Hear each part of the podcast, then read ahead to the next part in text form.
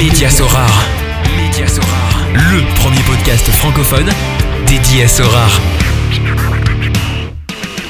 Salut, c'est Mehdi, Magic Mehdi sur Sorar. Je suis très heureux de vous retrouver pour cette nouvelle édition du podcast Média Sorar. Pour rappel, Média Sorar, c'est un site d'actualité qui partage des articles, des analyses, ainsi qu'un service d'accompagnement personnalisé pour ceux qui désirent se lancer ou s'améliorer dans le jeu. Alors, lors de la précédente édition, j'ai pu accueillir Florent, alias Snieg, streamer Sorar et spécialiste des Limited. Et pour cette nouvelle émission, j'ai le plaisir d'accueillir un autre créateur de contenu, Jean-Michel, alias Podernos. Salut Jean-Michel. Eh, salut Mehdi. Ah bah écoute, merci d'avoir répondu positivement à mon invitation. Ouais, bah merci à toi de l'invitation. Un grand plaisir d'être euh, d'être présent, en espérant qu'on passe un, un bon moment. Euh, sans aucun doute, je suis assez confiant par rapport à ça. Donc Jean-Michel, alias Podernos, ça veut dire, j'ai l'impression que c'est une connotation espagnole. Je connais Podemos, nous pouvons, mais Podernos, ça veut dire quoi?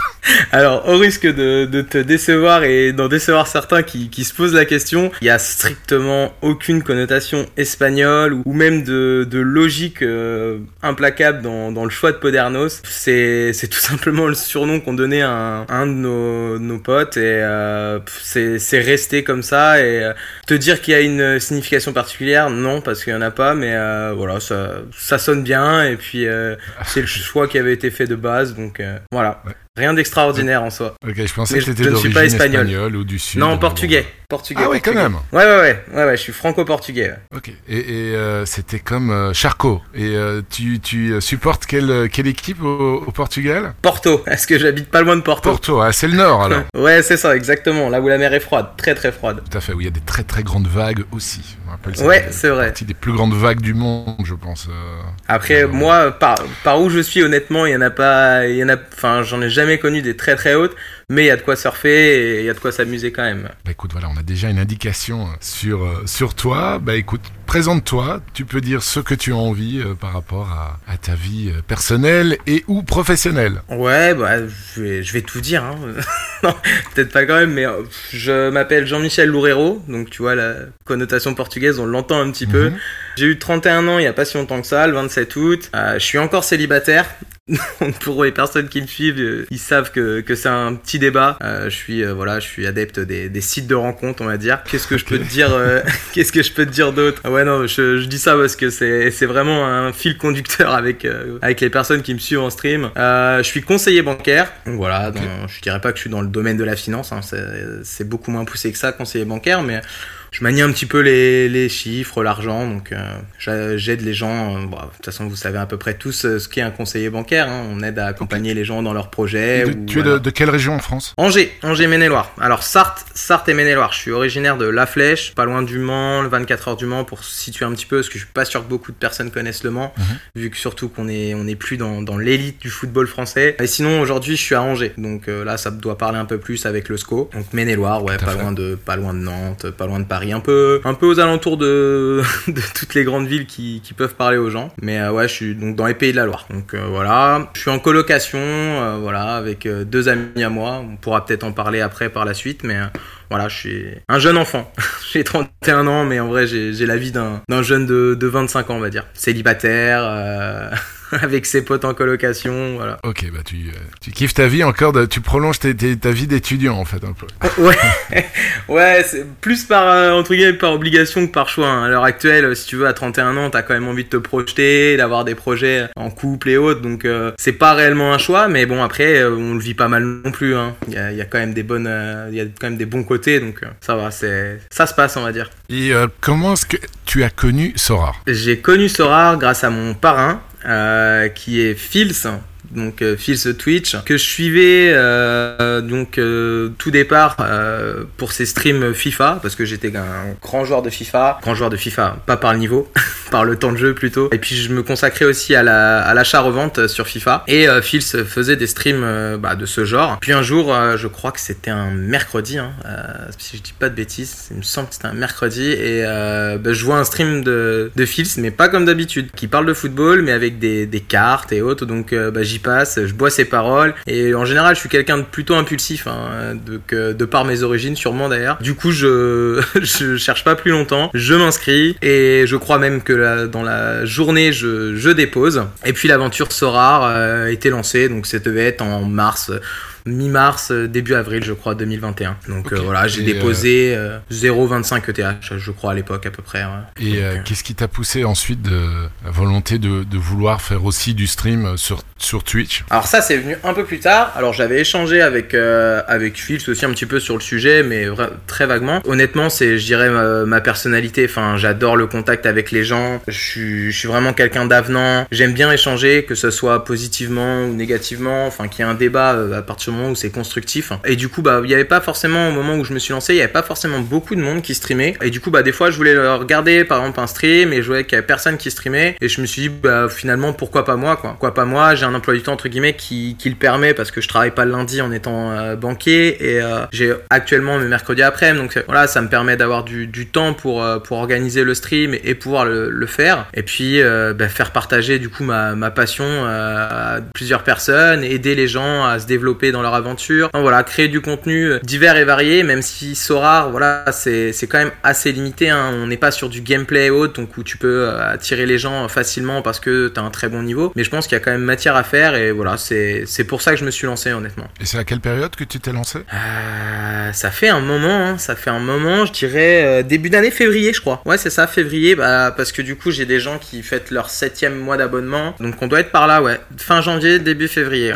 Ok, et quelle fréquence tu, tu streams je, je, vais faire un petit mea culpa parce que honnêtement, je, logiquement, c'est le lundi et le mercredi. C'est mes plages, donc euh, entre 18h, 18h30 et 19h30, 20h, euh, les, plages de stream. Mais, euh, mais t'as des à côté et autres, donc euh, vraiment, hein, pour, pour ceux qui streament pas, on pourrait croire que c'est assez simple et autres, mais ça nécessite quand même une grosse organisation. Au début, je m'étais lancé sur 4 streams par semaine. C'est quand tu travailles et quand t'as une vie à côté, c'est honnêtement, c'est pas, pas tenable. Donc logiquement, c'est le lundi et le mercredi. Donc là, je suis en vacances, je suis en train de refresh un peu mon stream parce que clairement, c'est quand je vois ce qui se fait chez, chez mes amis streamers, ça m'arrive parfois d'avoir honte parce que moi c'est quand même le, stream de Wish. Donc euh, voilà, je, sais que les gens entre guillemets ne viennent pas pour la qualité visuelle et, et, haute du stream, mais euh, voilà, c'est j'essaie de level up un petit peu mon stream pendant ces vacances là. J'ai une période un petit peu sur Sora aussi un peu euh, entre guillemets compliquée. Du coup, bah forcément, j'ai pas j'ai pas eu le temps de streamer et il n'y avait pas forcément de contenu à apporter au vu de ma situation actuelle. Mais du coup, dès la semaine prochaine, ça repart sur lundi et mercredi. Mais t'as quand même une communauté. Alors, il n'y a pas eu énormément de questions euh, sur, sur Twitter, mais par contre, il y a une, remarque qui vient assez régulièrement. Ça parle de Brigitte. Donc, il y avait la communauté des ricains de, de Ben Code, et toi, c'est la communauté des, des Brigitte. Enfin, explique-nous un peu ce que ça veut dire, à quoi ça fait référence. Alors, j'espère que le Dimat est vraiment majeur, hein, parce que c'est loin d'être euh, les, comme les ricains. En fait, c'est c'est tout bête, c'est venu dans mes débuts sur le stream et euh, on échangeait et on parlait de euh, bah voilà comment je m'étais lancé, avec quel budget et, du coup comment je bah comment j'achetais mes cartes et autres. Et puis euh, je sais pas, je suis quelqu'un je suis quelqu'un ouais de spontané et puis j'ai sorti une blague comme quoi bah, j'avais ma Brigitte euh, qui était sur euh, l'air de repos de la A11 avec euh, avec son C15 et, et, voilà qui me rapportait un revenu régulier. Alors bien sûr sur le, le ton de, de, la déconnade et autres hein, parce qu'il faut vraiment remettre les choses dans leur contexte. Mais voilà c'est Brigitte, c'est ma Brigitte, c'est voilà c'est la personne avec qui j'ai tissé des liens mais qui n'existe pas. Voilà, elle n'existe pas réellement. Pour toi.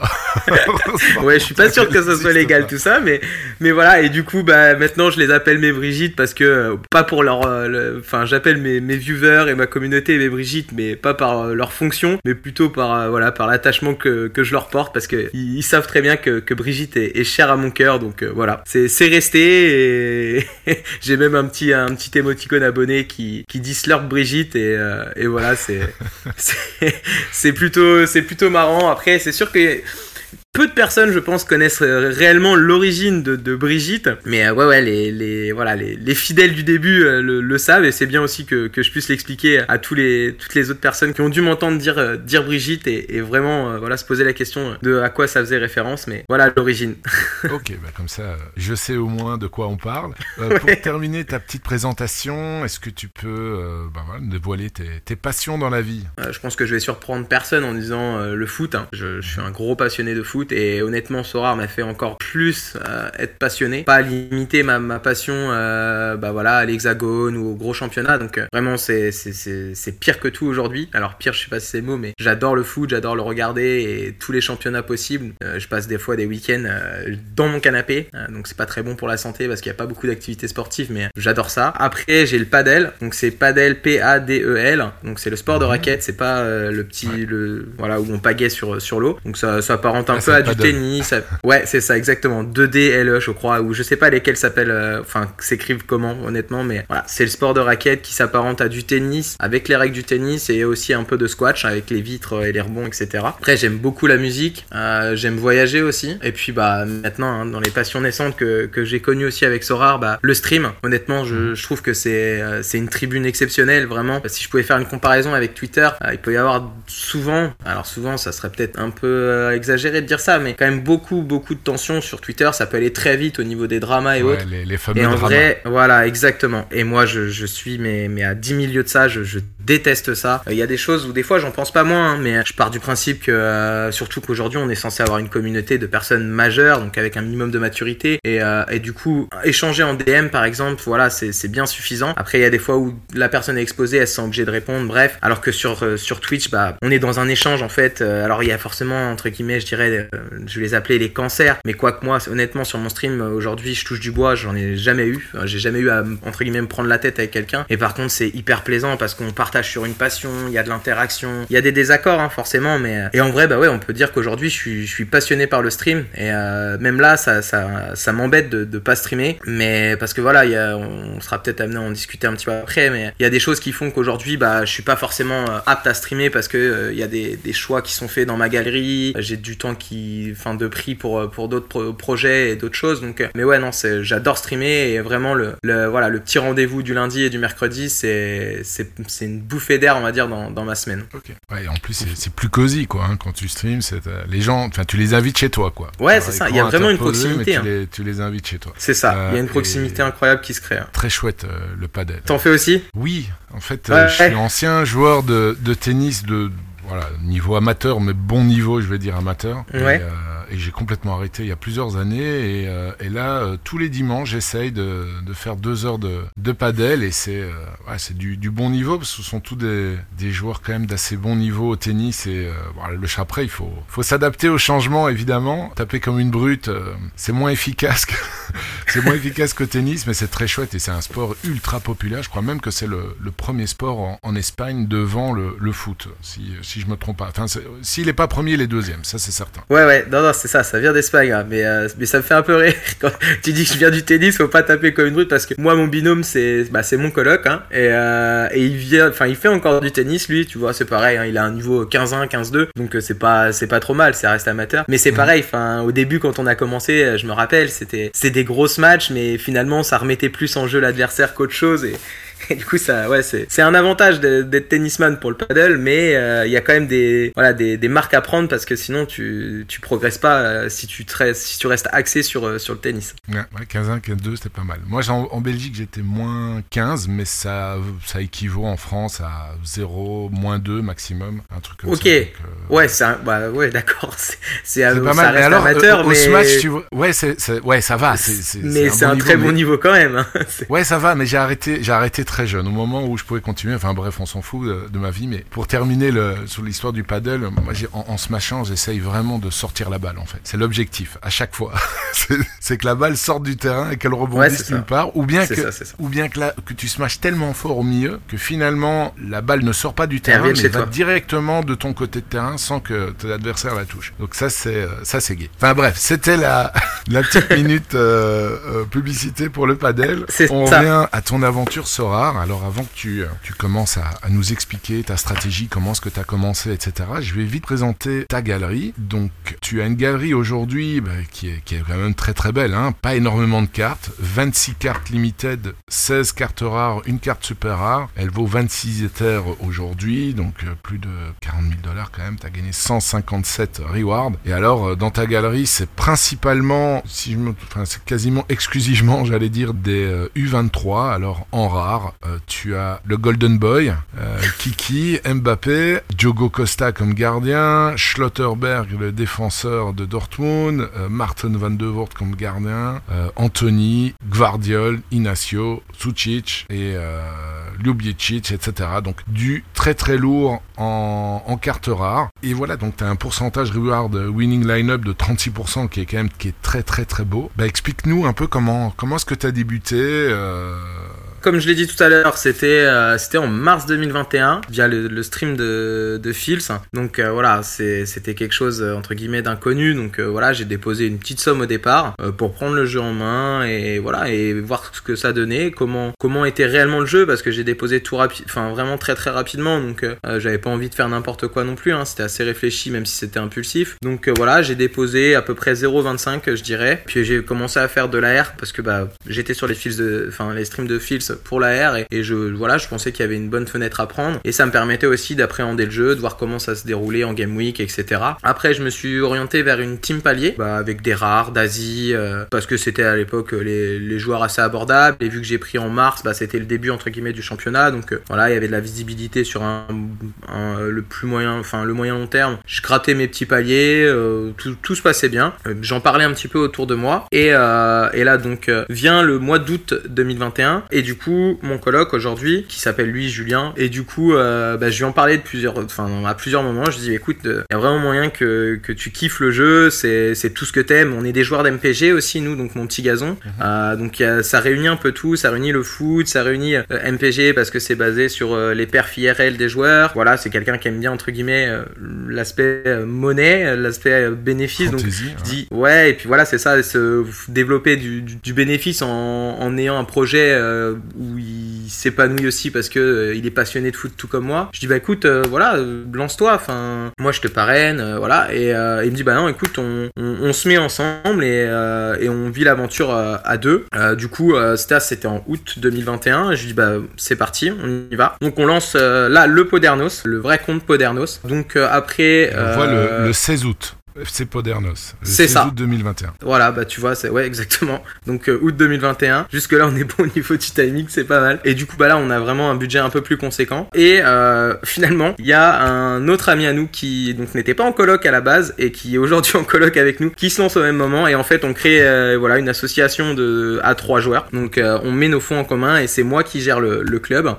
du coup, bien sûr, voilà, on, se concerte et autres, mais c'est moi qui, qui gère le Podernos FC. Et c'est pour ça d'ailleurs que c'est moi qui stream et autres, c'est que c'est moi qui ai entre guillemets les, rênes du club et on se lance. Euh, donc euh, là vraiment en septembre où euh, bah, on a un budget qui doit avoisiner les, les 13 ETH je crois ou peut-être un peu plus. Et on se focus parce sur les limited de base parce que bah, c'est la, division, enfin c'est la rareté qui vient de sortir, elle est nouvelle, on y croit fortement.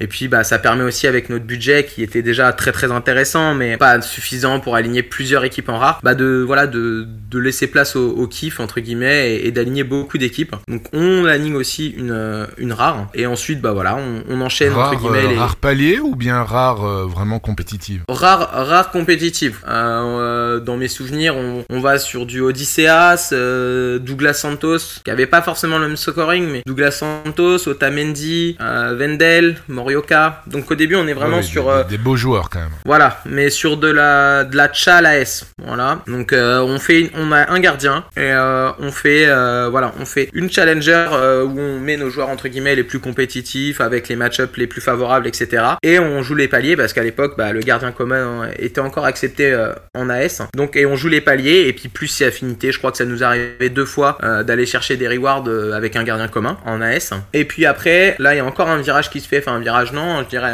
un, jump. On, on, remet entre guillemets la main au portefeuille et là, on se décide de partir en U23 et d'aller acheter le fameux Golden Boy comme tu l'as appelé tout à l'heure, d'aller acheter Mbappé. Alors Mbappé, c'est un achat SO5 oriented, ça c'est sûr, mais il y a aussi entre guillemets une volonté de sécuriser une partie de, l'ETH. Alors ça peut paraître un petit peu contradictoire parce que c'est quand même engager une énorme somme de sa galerie dans un seul joueur, mais on part aussi du principe que bah, Mbappé c'est quand même la carte qui a la plus de valeur refuge dans le sens où c'est celle qui va qui va avoir le moins tendance à baisser, peu importe les, les impacts sur le marché. Donc on, on, part sur ça et puis aussi sur sa compétitivité SO5. Et là on commence à recruter des, des gros joueurs. Donc euh, Virman euh, après son transfert au PSV, on avait déjà acheté Koksu au préalable. On, achète, on avait acheté Inacio aussi très tôt. Donc euh, dans nos mhm. premiers achats rares, je crois que c'est même le premier. il était encore blessé, on l'avait acheté très, enfin 0,21. Donc vraiment pas cher quand on sait qu'il est parti à plus d'1,5 je crois il y a pas si longtemps que ça. Donc enfin voilà, on avait pris le risque. ouais. ouais. voilà, donc bon achat. Et puis bah là on commence à on commence à entre guillemets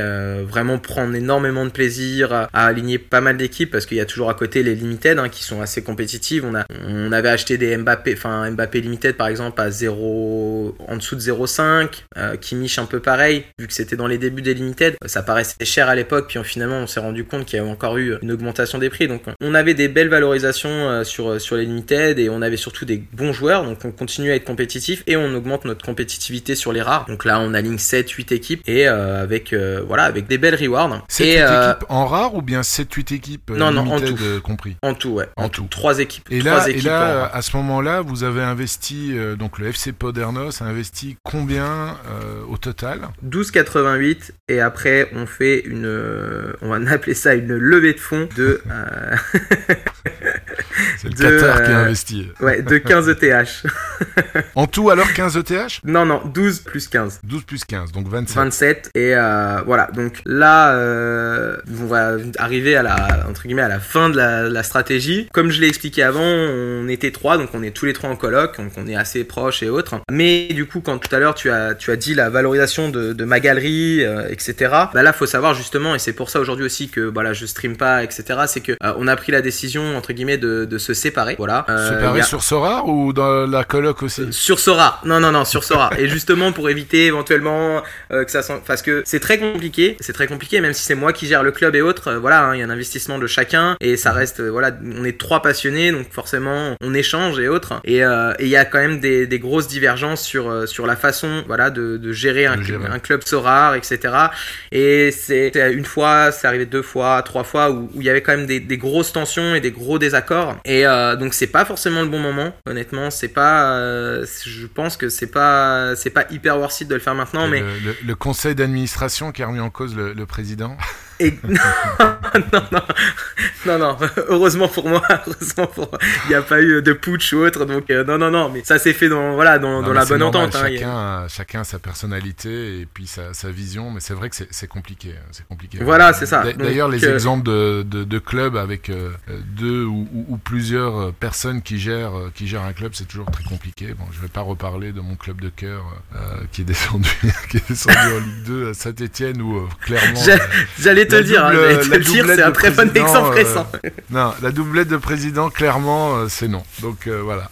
Ouais, ouais, non, non, mais c'est pour ça, si tu veux, que. Voilà, donc, et quand tu. Bah, ce qu'il faut savoir, c'est que voilà, on a vendu des, des Chouameni, on a vendu les Coxou, Virman. Donc voilà, là aujourd'hui, on a une certaine somme euh, assez, assez conséquente en, en bankroll, mais euh, voilà, pour. Euh, s'il y avait à faire un bilan sur, entre guillemets, bah, cette année, hein, parce qu'on sait. Voilà, c'est ça a duré à peu près un an. on est à 80, 80%, 85% de, de bénéfices sur une année, donc ce qui est hyper intéressant. Mmh. Mais, mais voilà, il y a, y, a, y a aussi le plaisir à avancer ensemble et et, ce, cet aspect-là, il était, il était présent, mais il y avait trop de, voilà, trop de divergences qui faisaient que bah, il y a des fois où on était amené à, entre guillemets s'engueuler et autres. Donc, donc voilà. Donc c'est pour ça qu'aujourd'hui, bah, tous, tous nos joueurs sont, sont en vente pour, euh, pour repartir et, et pouvoir, euh, voilà, mm, voler de chacun de, de son côté et, voilà, en espérant euh, le meilleur résultat intégralement, donc Golden Boy compris quoi. Ouais ouais, mais alors Golden Boy, si tu veux, il était même en vente avant.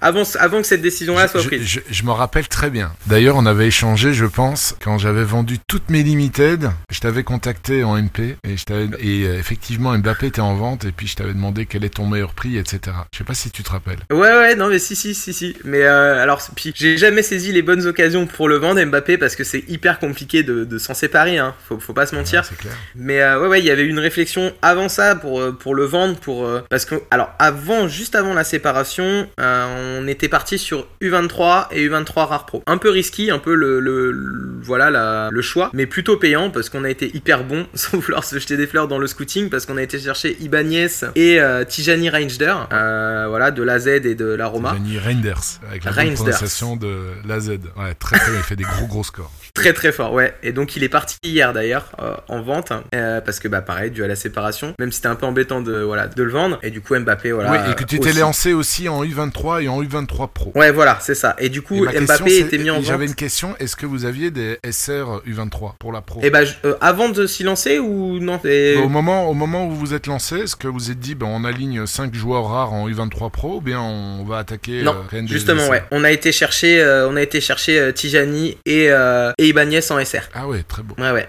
Bah et Tijani on, on l'a acheté il y a 3 semaines je crois et on l'a acheté 1.5 et il est parti hier à 3 300 3.155. Très Donc euh, ouais ouais ouais, mais hyper bonne pioche, vraiment hyper bonne pioche et puis bah je sais pas si t'as eu l'occasion de voir des matchs de lui mais Ouais, hyper intéressant enfin un box to box assez intéressant ouais. Très très fort. Donc euh, non non on, avait il, y a, il y a un an, mais il était, je crois, en T2 ou en T3 U23 et je me dis bon. bah, j'ai assez de bons joueurs, je l'ai vendu. Bah, toi, de temps en temps. Maintenant, honnêtement, je regarde, je regarde des vidéos, je me renseigne vraiment, vraiment avant de lâcher un U23. Euh, même s'il joue pas ou pas beaucoup, euh, je, je Ouais. suis plus enclin à les garder euh, dans ma galerie pour éviter ce genre de, de mésaventures. Ah bah tu vois, ouais, moi c'est marrant, c'est que nous on, on avait fait le parti pris et alors pour le coup on était tous, la- tout- tout- tous les trois d'accord, c'est que euh, tous les U23, plutôt que de dégager entre guillemets un, un apport bankroll minime, tu vois, de genre 0,1, même si ça peut être important euh, si t'as besoin vraiment de ces 0,1 là, mais de, on avait fait le parti pris de, de holder les joueurs euh, pour que ça, enfin voilà, ils sont jeunes, ils sont, ils peuvent avoir, ils ont déjà du temps de jeu mais ils peuvent en gagner, euh, enfin augmenter leur performance, etc. Là où ça pose problème, c'est qu'on n'a jamais eu le bon timing pour vendre les joueurs. Jamais, jamais, jamais, jamais. On a eu, on a Lubicic, on l'a eu en reward, il partait à 1 ETH avec sa, sa giga performance de début de saison au milieu de terrain du Oui, Dynamo Zagreb. 100 quasiment sans, Voilà, sans action sans décisive, décisive score, exactement. Et là, il était à bum de ouf. On s'est dit, ouais, mais attends, s'il fait que des performances comme ça, ça va être magnifique. Finalement, ça a été cauchemardesque. Après, il est balancé à arrière gauche. Hier, il était défenseur central dans une défense à 3, enfin, une cata. Euh, on a vendu il y a peu de temps Ouattara, qui explose. Euh, ouais, c'est Lorient. Enfin, voilà. C'est une question de timing aussi. Il faut savoir lâcher les cartes. Euh, si je pouvais donner, je pouvais donner un petit tips aux gens qui gardent les U23. Faut, faut savoir les lâcher. Euh, si, s'il y a un bump de prix par rapport à des performances récentes. Parce que, bah, c'est aussi le problème des U23, c'est que la régularité et le statut dans un club, il est souvent assez euh, border, on va dire. Donc euh, prendre ses bénéfices quand on a holdé des cartes et qu'on voit que la- le prix a bien bump. Parce que du coup nous on n'a pas su saisir ces- cette occasion et, et aujourd'hui ouais, c'est voilà. Il y en a plein d'autres hein, des exemples mais ça c'est les plus marquants quoi pour les, les U23 Sauf si euh, c'est, que j'ai hold. si c'est si vraiment des goats et, euh, et qu'on est focalisé exclusivement sur la SO5. Là, euh, moi je t'avoue que je, je lâche pas mes meilleurs U23. Ah non mais moi pareil. Ah bah moi pareil. Ça c'est non non non là je parle vraiment des rewards de T3, T2 etc. hein, parce ouais, que les les goats Ah ouais. moi si tu veux là s'il n'y avait pas eu séparation, Virman et autres, Koksu je me suis posé la question par exemple par rapport à l'arrivée de, de Timber et Ziamanski. Ouais, les deux les deux jumelés ça. J'ai eu exactement la même réflexion. J'hésitais à le prendre. Je l'avais eu, je l'ai revendu, et puis j'hésitais à le reprendre. Puis je dis avec l'arrivée de Zimanski, je dis je vais attendre. Bon, pour le moment, euh, ça performe pas. Enfin, j'ai l'impression qu'il monte un peu en puissance quand même. Bah, mais, Ziamanski mais est pas là. C'est bête, hein, mais Ziamanski est pas là, il a été décisif. Ça, il y avait une réelle ré- réflexion, mais les Virman et, et autres, euh, là, honnêtement, ça, il y avait pas, il y a pas de sujet. Hein. Si tu joues le SO5 à fond, il faut pas regarder la valorisation de ta carte et le bénéfice que tu peux en tirer. C'est non, non, faut, faut regarder la rentabilité SO5 qui va t'apporter plus que les bénéfices. Donc l'objectif, c'est quoi? C'est de bien vendre toutes les cartes qui vous restent, et puis ensuite c'est euh, chacun Ouais. de votre côté. Et, toi- et- et donc demain, euh, tout est vendu. Comment est-ce que tu vas réaborder le, le, le jeu? Moi, en fait, si tu veux, on était trois, donc euh, moi, je reste avec mon pote de départ. Je reste avec mon pote de départ, et il y en a juste le troisième qui s'était entre guillemets greffé avec nous au mois de septembre, qui lui va vaquer de son côté. Et, et nous, l'objectif, c'est donc qu'il n'y aura pas dans un premier temps de limited. J'avais déjà fait le choix au début, avant que ça soit pris comme décision, de quitter les limited hormis la U23 pour un souci de compétitivité et, voilà, de, de, de, plaisir aussi, parce que je prenais pas de plaisir, on prenait pas de plaisir sur les limited. Donc là, ça sera objectif. donc vraiment, c'est une prévisualisation. Hein, on a fait, on a fait que de très petites études et autres, mais de partir sur trois rares avec une, voilà, une, une option donnée à la champ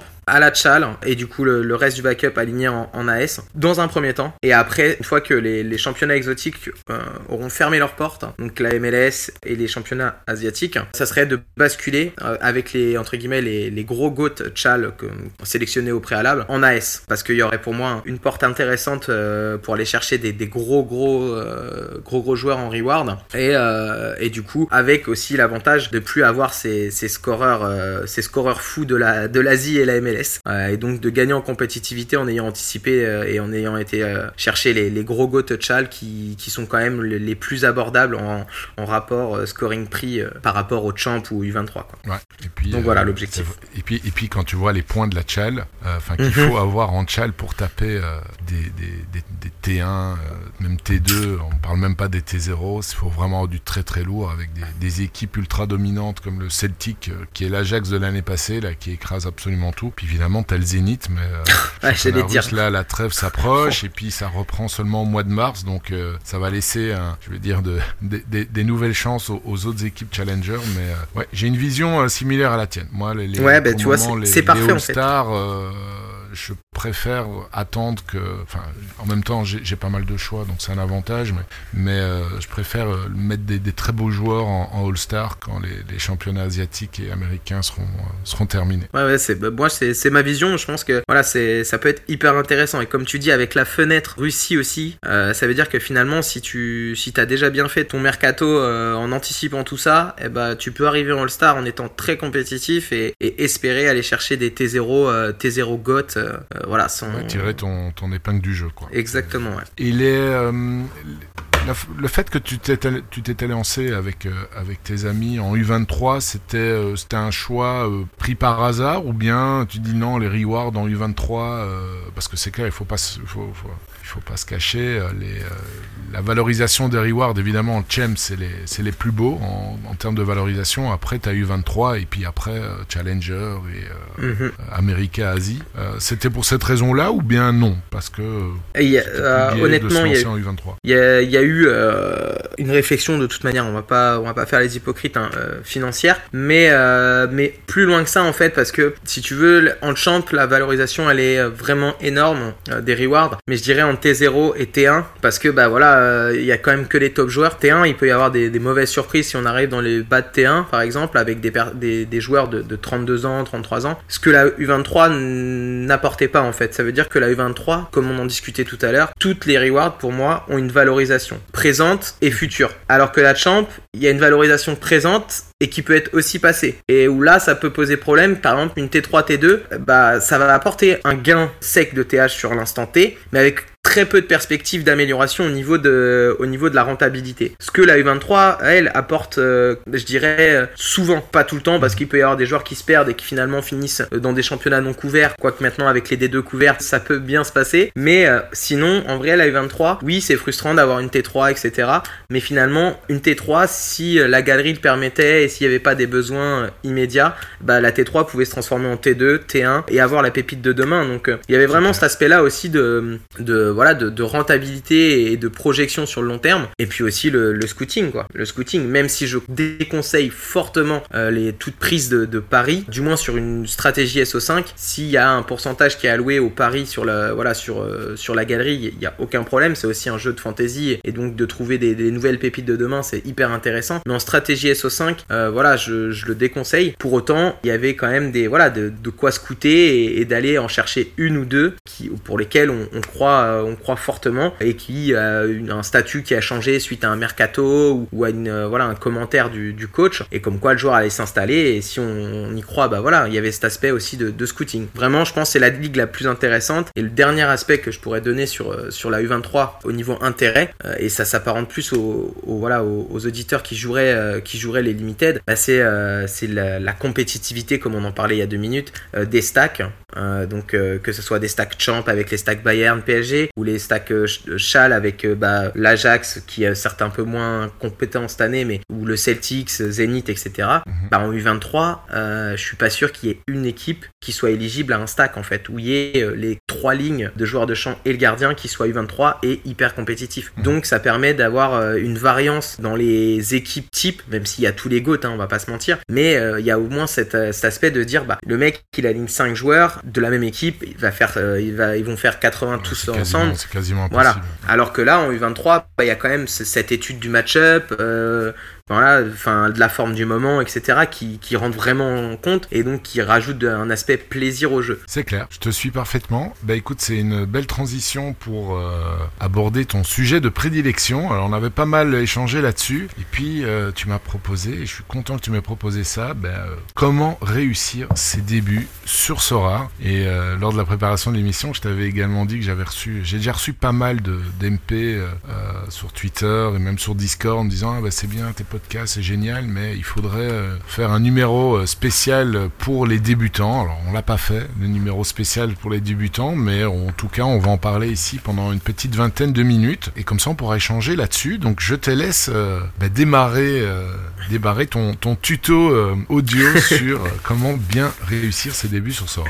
Bah écoute, ouais, c'est avec plaisir que, que j'évoque ce sujet-là. Tu vois, j'avais d'autres idées, et puis je me suis dit finalement, avec les, les, demandes aussi que j'ai de mon côté sur, sur Twitch, bah ça pouvait être l'occasion de, faire quelque chose entre guillemets de voilà, qui va résumer mais qui peut être intéressant pour les nouveaux joueurs. Alors bien évidemment avant de commencer je vais dire que c'est j'ai pas la science infuse, hein, je suis pas l'expert de Sora donc faudra regrouper les informations et échanger avec d'autres personnes mais je pense que ça peut être déjà une bonne base pour commencer sur le jeu. Donc les premiers points que je dirais c'est qui sont très importants et parfois c'est les premiers qui sont pas respectés comme moi j'ai pu le faire avec Fields c'est l'arrivée sur le jeu. Donc premièrement et hyper hyper important c'est ne pas se précipiter. Donc c'est-à-dire on arrive sur un stream ou sur une vidéo et puis voilà, on y va. Euh, non, il faut voilà, il faut commencer à appréhender euh, entre guillemets le jeu. C'est un jeu d'argent, j'aime pas dire ça, c'est un investissement, mais avec de l'argent. Ça nécessite un voilà une dépense, on va dire, pour investir. Donc faut définir son budget euh, et son budget définitif. Pour moi, c'est important. C'est-à-dire qu'il faut pas euh, se dire j'y vais avec 100 euros. Comme moi aussi, j'ai pu le faire début. Je suis vraiment le contre-exemple de ce que je vais dire, mais c'est par c'est par expérience. C'est comme ça qu'on acquiert aussi de l'expérience. Hein. Exactement. On apprend de ses erreurs, donc c'est aussi intéressant que j'ai pu dire mon aventure à moi et ce que je, maintenant je vais conseiller aux autres, c'est définir un budget définitif. C'est-à-dire, aujourd'hui, je veux rentrer sur Sora, je mets 300 euros. 300 euros parce que je peux me le permettre. C'est-à-dire que je suis prêt à les perdre, ces 300 euros. C'est, voilà, c'est, vraiment une idée qu'il faut se mettre dans la tête. C'est pas, euh, c'est pas pour faire peur aux gens de venir sur le jeu, loin de là. Mais ça reste un investissement. Et bah, écoute, c'est comme dans, dans, certains jeux, euh, bah, même maintenant, même sur PS4, sur, sur, enfin sur PS5, pardon, parce que chez nous on a une PS4, on n'a pas encore la PS5. oui, moi aussi, je Tous ces jeux-là où tu as des. Euh, je sais pas toutes les, tous les trucs que tu peux acheter dans le magasin, ben, euh, au début, euh, tu te prépares pas à ça, quoi. T'achètes le jeu, et puis tu te dis, enfin, moi, bon, voilà, j'ai déjà un petit âge, donc euh, à l'époque, nous, on achetait le jeu, et puis c'était tout. Il y avait pas, comme il n'y avait pas de, de jeu en ligne, et, ces boutiques, enfin, les, les, free, enfin, les, les, les, comment on appelle, les play to earn, les free to play, enfin, soi-disant free to play, mais tu as toujours la possibilité d'acheter des pièces de je sais pas quoi pour, ou des, ouais, les skins. Les skins, voilà, merci.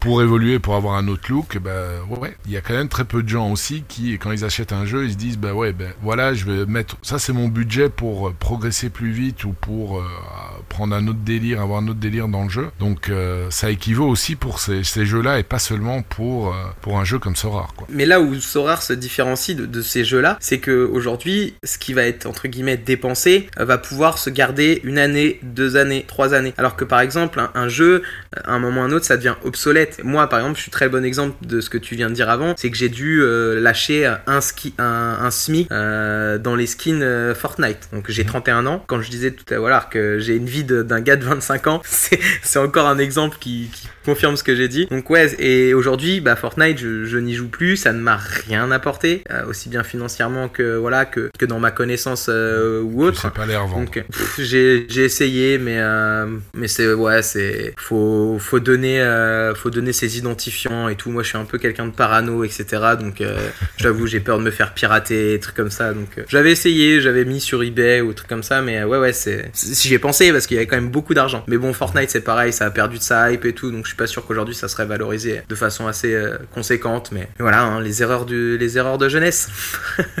Même si Fortnite n'a pas 10 ans. Après, euh, voilà, c'est donc c'est vraiment ce qui ce qu'il faut noter comme euh, comme idée, c'est la définition du budget. Et ça va de pair avec ne pas se précipiter, c'est que voilà, faut faut vraiment poser les bases de quand on va rentrer sur le jeu. Là, pour l'instant, on n'y est pas rentré, mais on se renseigne et on définit un budget pour lequel on va investir dans Sora. Et, et je dirais la dernière chose qu'il faut faire, donc à l'arrivée sur le jeu, du moins à la prise de connaissance du jeu, c'est bien choisir son parrain. Alors là, il n'y a pas d'instant promo ou autre, euh, je suis pas là pour ça, mais je vraiment, je dans les MP, je sais pas, peut-être toi, si tu, tu as ce, ce, genre de demande aussi, bien trop souvent, en fait, il y, y, a des gens qui, qui ont déposé et, euh, et qui ont déposé parce que justement, ils ont vu une pub euh, ou un, une vidéo YouTube et finalement qui se retrouvent sur le jeu et, euh, et qui n'ont personne, entre guillemets, à qui demander des conseils, etc. Ce qui pour moi est le rôle du parrain, vraiment, au-delà de faire gagner une carte limited, c'est vraiment le rôle du parrain. Et ce rôle-là, il doit pas du tout être, être mis de côté. Et donc, dans ses choix pour venir sur le jeu, le choix du parrain a son importance parce que c'est la personne qui va, qui se doit, entre guillemets, je sais, donc je vais pas donner de conseils aux, gens qui, qui, donnent leur lien de parrainage, mais c'est moi le rôle de parrain, euh, je le vois vraiment comme, entre guillemets, le, voilà, le, le, ouais, tu le tu tuteur. Tu as, une,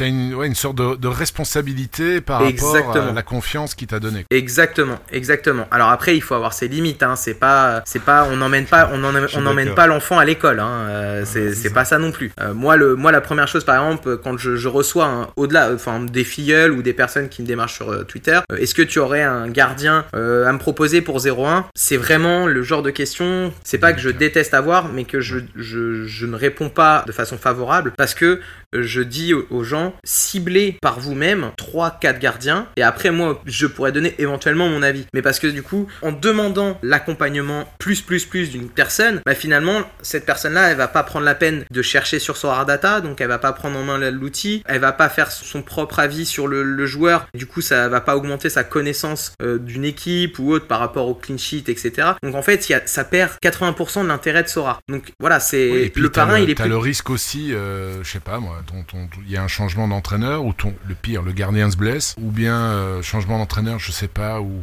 n'importe quel euh, paramètre qui pourrait faire en sorte que, que le, le, scoring du, du, du, joueur est beaucoup moins bon, et puis, euh, puis après tu pourras avoir, ah ouais, mais bon, tu m'as conseillé un tel, donc ouais, je, je, je, je, te suis aussi parfaitement, et puis c'est un, moi je reçois aussi pas mal d'MP avec Mediasorar, en fait, ce qu'on a fait, de toute façon, avant, quand j'étais pas dans Mediasorar, j'avais quasiment pas de, de filleul, c'était vraiment par hasard, je vais dire ça. Je crois que j'en ai 6 euh, à l'heure actuelle, mon nom personnel. Moi, sinon, Mediasora, voilà, on a mis un guide qui est téléchargeable gratuitement avec euh, les conseils bah, que tu as donné, euh, définir son budget, pas se précipiter. Donc, tout le monde peut le télécharger et je pense qu'il est, il est vraiment bien fait. Il est bien. On fait aussi pour ceux qui se lancent vraiment avec nous. Bah oui, il y a un call d'abord avec moi où je définis la stratégie, où j'essaye vraiment de, de, me mettre à la place de la personne. Il y a un voilà, call ou visio et puis faut passer le temps et puis faut, enfin, faut prendre le temps en fait pour bien conseiller, bien comprendre le mindset, ses points forts, etc. Et puis ensuite, oui, il y a comme un peu pour toi et pour tous les, les personnes des, des, questions. Et euh, moi, quand on pose une question, tel ou tel ou tel joueur, j'aime bien aussi donner les, points positifs, les points un peu plus négatifs, les risques éventuels. Quand attention, celui-là pourrait être euh, tradé pour, parce qu'il y a des rumeurs de ci, de ça. Donc, euh, oui, il y, a ce sentiment de, responsabilité par rapport à, à ses filleuls.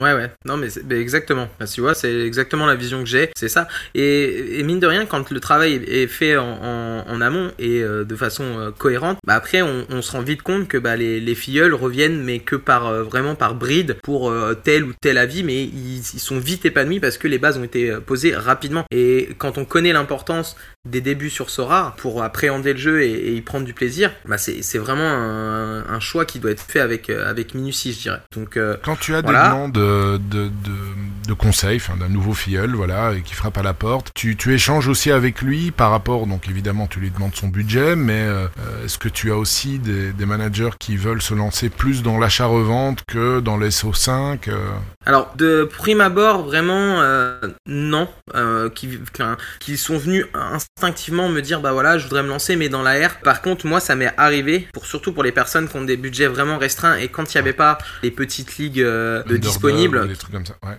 voilà, bah de dire bah peut-être que là il serait plus judicieux euh, de d'abord euh, pour augmenter entre guillemets ton capital euh, d'investissement et pouvoir être compétitif en SO5, bah de te lancer un petit peu dans l'AR. Le problème c'est que bah quand les gens arrivaient à leur faire entendre ça, quand ils arrivent sur un jeu de foot pour jouer à un jeu de foot, c'est compliqué. Mais moi c'est vrai c'est vrai que je me cache pas et je, je, je leur dis parce que c'est aussi ça le but. Enfin tu vois quand tu as ce rôle de parrain c'est de ne pas fermer les yeux sur sur les difficultés pour, qui pourrait y avoir dans un futur proche si la personne se lance en SO5. Tu vois, c'est, c'est pas honnête et c'est clairement pas le but parce que tu sais que ça va générer de la frustration, que la personne va pas être compétitive et que, sauf miracle, hein, un alignement des planètes et un bump bankroll sur une T0, ça, c'est ouvert, hein, ça, peut, ça peut exister, mais on connaît un petit peu les, les ratios et c'est très très rare. Donc, euh, bah, de leur dire, voilà, euh, tu peux faire de l'achat-revente, surtout sur un marché limited qui est assez liquide. Voilà, sur de l'achat-revente rapide par contre, parce que quand il est liquide, il peut être aussi très bien liquide vers le haut, enfin, vers le haut que vers le bas. Donc, il peut vite y avoir des pertes significatives mais si quelqu'un et puis bah après c'est aussi une question de temps parce que l'AR euh, surtout sur des flips rapides pour moi ça prend du temps c'est beaucoup de spam. Euh, c'est pas voilà c'est donc faut, faut être sur le marché des, le marché secondaire assez souvent. Les enchères c'est compliqué avec les bots donc euh,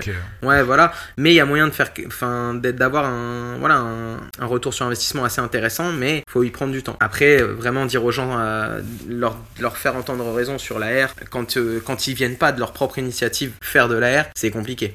Ou bien moi je te posais la question plus parce que j'ai déjà eu des demandes de managers qui voudraient, voilà, qui se lançaient, qui avaient un budget, euh, un petit budget et euh, qui dit ben, moi je veux faire du SOFI, je veux faire de l'AR, j'ai dit hein, ça sera pas possible. Tu peux pas faire les deux, même pour les personnes qui ont beaucoup de temps, c'est très compliqué. Et d'être compétitif en SO5, SO5 et être compétitif en, en AR avec un petit budget, je leur dis ben voilà, on va essayer de, de voir ensemble quel pourcentage, pourquoi pas allouer à, l'AR ou, euh, ou bien as qui veulent les trois. Donc euh, t'as le SO5, t'as l'AR et t'as acheté des petites pépites aussi euh, qu'ils aiment bien. Il dit ouais mais le problème c'est que vous allez acheter des petites pépites. Ça je présume que ce sont des, erreurs que tu rencontres assez souvent aussi. Euh, acheter des petites pépites. Euh, mais le problème c'est que les pépites ben, elles sont pépites brutes, c'est-à-dire qu'elles sont sur le banc ou au mieux elles font quelques minutes des trucs comme ça, mais elles ne sont pas utiles à SO5. Et puis il dit ouais mais là je suis bloqué, j'arrive pas à être compétitif avec le SO5 parce que j'ai des joueurs ben, qui ont qui ont mangé une partie non négligeable du budget d'origine et qui malheureusement plombent un peu les, performances quoi. C'est, je pense, c'est l'erreur principale hein, quand tu, c'est. Alors, il y a, enfin, je pense c'est les deux erreurs les plus, enfin, tu me diras si je me trompe, mais les deux erreurs que tu rencontres le plus sur des personnes qui, donc là, c'est pas forcément des, des filleuls, hein, c'est, des gens qui viennent te voir après euh, via les streams ou Twitter, etc. Euh, les deux erreurs principales que tu vois, c'est euh, la première personne qui a misé entre guillemets sur des pépites, donc des pépites, voilà, soit même affectives, hein, de, pépites du club de cœur ou trucs comme ça et puis bah, qui se rend compte qu'il n'y a pas d'éclosion et qu'il n'y a surtout aucune rentabilité sur le SO5. Et la deuxième, c'est euh, la personne qui euh, s'est dit plus j'ai d'équipe, plus je vais gagner. Donc là, c'est les deux erreurs qui sont les plus présentes quand il y a des personnes qui viennent te, demander conseil. Donc euh, et c'est vraiment les deux qu'il faut qu'il faut éviter quoi. C'est frustrant par exemple d'aligner qu'une équipe. C'est sûr parce que ton équipe, t'as un joueur qui joue le vendredi, ton ton joueur soit est benché ou, ou fait un 30, ta game week est fichue. Mais tu alignes quatre équipes avec euh, entre guillemets des garçons bancals, bah peut-être que le vendredi tu vas avoir qu'une line-up de morte et trois en vie, mais finalement le dimanche t'auras auras le résultat euh, identique à, ton vendredi avec une équipe. C'est alors que par contre sur euh, un mois par exemple et 8 game week, bah tu vas privilégier la, qualité avec des joueurs compétitifs et qui peut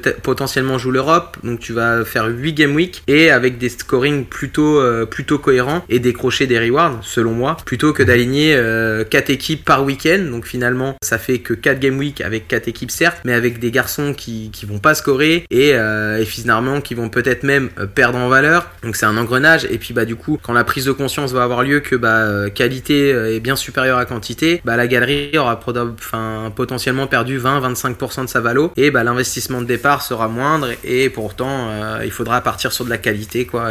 Donc c'est ouais c'est je pense c'est les deux erreurs. C'est un choix après, c'est un choix aussi de, de, prendre ses pertes pour, pour mieux repartir. Euh, moi, j'ai aucun problème perso avec, euh, avec ça. De temps en temps, j'aime bien prendre mes pertes pour, euh, pour repartir d'un bon pied ou pour viser un joueur que j'avais vraiment envie, malgré que je peux, on, peut, on peut se tromper. Et, et heureusement, heureusement, parce que si on se trompait pas dans le jeu là, c'est ça serait juste voilà, ce serait plus un jeu en fait. Moi, c'est, bah, c'est, enfin, tu vois, quand les personnes viennent sur ce, sur ce point-là par rapport à, ils ont, ils sont dispersés, ils ont acheté plein de, plein de joueurs. C'est exactement ce que je leur dis. Alors, c'est dur pour, pour euh, moi de leur dire à eux, accepte tes pertes, mais en fait, il, faut, euh, c'est comme tu dis, il faut accepter avoir fait les mauvais choix et, se remettre en question. Hein. C'est, rare, c'est honnêtement, c'est une continuelle remise en question. Hein. Les choix, c'est parce que les choix sont faits à un instant T et tu te bases sur des performances passer. Donc le football, ça reste quand même une science inexacte. Hein. Euh, c'est pas pour rien que bah voilà, il y, a, des fois des, des, des, équipes qui, euh, qui vont battre euh, des favoris ultra favoris. C'est pareil pour les joueurs et leurs performances. Hein. Ils peuvent très bien perfer sur 6 mois et puis s'éteindre complètement. Comme un Ben Arfa par exemple, d'une année à une autre, c'était l'ombre de lui-même. Donc et il y a plein, plein d'autres exemples. Donc c'est voilà, c'est super super super goat. Bah, voilà. Mbappé ou Messi, ben voilà, ou des Kimmich, ça évidemment sont des, des joueurs, tu peux les mettre n'importe, dans n'importe quelle équipe, sont des, des, joueurs qui sont au-dessus du lot, donc évidemment, mais, euh, mais euh, pour prendre un exemple d'une grosse équipe, par exemple Liverpool, bah, depuis le début de saison, un Salah, un Luis Diaz, même Van Dijk, etc., c'est vraiment pas terrible, hein, et pourtant sont des gros joueurs dans une très grosse équipe, mais qui a du mal à débuter sa, sa, saison, quoi. donc c'est les, les vérités d'aujourd'hui ou d'hier, c'est clairement pas les, vérités euh, de demain et euh, tout à fait raison par rapport à ça. Ouais, ouais, c'est, bah oui, et puis tu peux citer aussi par exemple Timber avec juste un changement de coach et entre guillemets de, tactique, bah voilà, c'est, et, la qualité du joueur est toujours là pourtant, si tu veux. Donc là, on part vraiment d'un aspect Sora où, bah voilà, le scoring n'est plus du tout le même, hein, mais, ou Koksu qu'on citait tout à l'heure. Donc, donc, voilà, c'est, il faut, il faut accepter, euh, faire, voilà, faire des, des, mauvais choix ou même il nous semblait bon à l'instant T et puis ça, il s'avère que bah, des choses ont évolué et ils sont plus forcément petit euh, pour, pour la galerie. Donc oui, il faut savoir prendre ses pertes. Et, euh, mais c'est dur à. C'est pas trop dur à, dire ça en tant que conseiller bancaire. de, quoi? D'accepter de prendre ses pertes? C'est pas des choses que. Ouais, c'est pas des choses qu'on aime vendu, dire. Pas vendu, pas perdu. ouais. Enfin là, des fois, non, il faut mieux dire, faut vendre, faut vendre, faut vendre, parce que c'est. Voilà, voilà. non, non, non. Tu changes de casquette, là, le discours est différent. ouais, bah oui, mais parce que on n'est pas sur les mêmes sujets quand même. Comme j'ai dit tout à l'heure. Mais je t'ai obligé de la sortir, celle-là. Faut, faut, investir que ce qu'on est prêt à perdre. Euh, quand tu, moi, je reçois mes clients, là, tu vois, c'est, il y a des choses qui peuvent être perdues et qu'on s'attendait pas à perdre et qu'on n'est pas prêt à perdre. Donc, il y a quand même une, euh, voilà, une, nuance. Mais j'avoue, bien joué la ref. Bien joué, bien joué. Donc, euh, voilà. bon euh, père de bah, famille, quoi. Le bon père de famille aussi, c'est compliqué aujourd'hui. Mais euh, non, bah après, pour euh, voilà, parce que du coup, on a, on a quand même évoqué des sujets que je comptais déjà aborder. Donc, c'est ce que je dirais, c'est définir sa stratégie en fonction du budget. Et ça, le faire au préalable, même avant d'avoir déposé. Parce que peut-être on va définir un, un, budget, voilà, définitif, comme je l'ai dit tout à l'heure. Et puis, on va faire son scouting, etc. Et on va se rendre compte que voilà, il manque 0,025. Et bah, il vaut mieux mettre les 0,025 si on est capable de le faire dès le début plutôt que de déposer, se rendre compte qu'on va manquer de, fonds et redéposer finalement 0,02. Voilà, c'est alors ça c'est psychologique, hein, mais on va avoir du mal à redéposer que 0,025. On va dire oh il y a un peu de frais, etc. Et puis on va déposer en fait plus qu'on devait le faire. Et là c'est là où on va se mettre en difficulté. Donc c'est vraiment là j'aborde l'aspect psychologique. C'est moi c'est enfin je suis quelqu'un d'assez entre guillemets bienveillant et, et, des fois ça m'embête parce que même sur Twitter tout à l'heure je disais c'est cancer et autres et des fois je vois des remarques euh, et puis souvent des mêmes personnes, et je l'avais déjà dit sur un de mes streams, mais quand il y a une personne qui un jour euh, se plaint, deux jours se plaint, trois jours se plaint, c'est qu'il y a une atmosphère malsaine qui est en train de se créer chez elle, et c'est peut-être là, sans juger et sans te faire conclusion hâtive, mais c'est un ressenti que j'ai, c'est peut-être là une personne qui a déposé pas une somme qu'elle était prête à perdre, et qui est du coup pas à l'aise avec son investissement, et qui va avoir tendance du coup à hum, créer un contexte anxiogène sur son aventure Sorare, et qui du coup va faire que de se plaindre. On peut avoir des plaintes, moi-même j'en ai des plaintes, on y vient peut-être tout à l'heure, mais du coup, il peut y avoir des plaintes, mais quand c'est continuel, bah, ça veut dire que la personne n'est pas sereine avec euh, sa venue sur Sora et, et, son investissement, et du coup, bah, moi, c'est vraiment ce que je vais éviter quand quelqu'un commence le jeu, qu'il soit frustré par des résultats, etc., voilà, un DNP, etc., bah, ça c'est normal, on est des compétiteurs, euh, on, vit, on vibre pour Sora, donc ça c'est toujours embêtant, et c'est normal, mais toujours être dans la, continuellement dans le reproche, etc., c'est que voilà, c'est qu'il y a quelque quelque chose de plus profond que la frustration d'une mauvaise game week. Donc voilà, moi ça c'est ce que je veux éviter et du coup c'est pour ça que je voilà bien définir son budget c'est un sujet que, que j'avais abordé avec Snieg justement. Bon, le, podcast a été diffusé hier donc c'est un peu difficile que tu, tu l'aies. Ouais, je l'ai pas écouté. J'ai vu Snieg en, poster et mais je t'avoue j'ai pas eu le temps de l'écouter encore. il parlait justement de, de l'évolution du jeu de Sora qui n'est plus un projet mais qui est un jeu à proprement dit et donc il faut le voir comme un jeu et c'est vrai qu'il y a comme tu dis, on, voilà, on met de l'argent quand on a envie d'être compétitif et gagner des cartes, parce qu'il y a toujours ce gameplay évidemment euh, qui est gratuit et, avec maintenant plusieurs gameplays différents en utilisant ces cartes, euh, ces cartes communes. Mais euh, voilà, c'est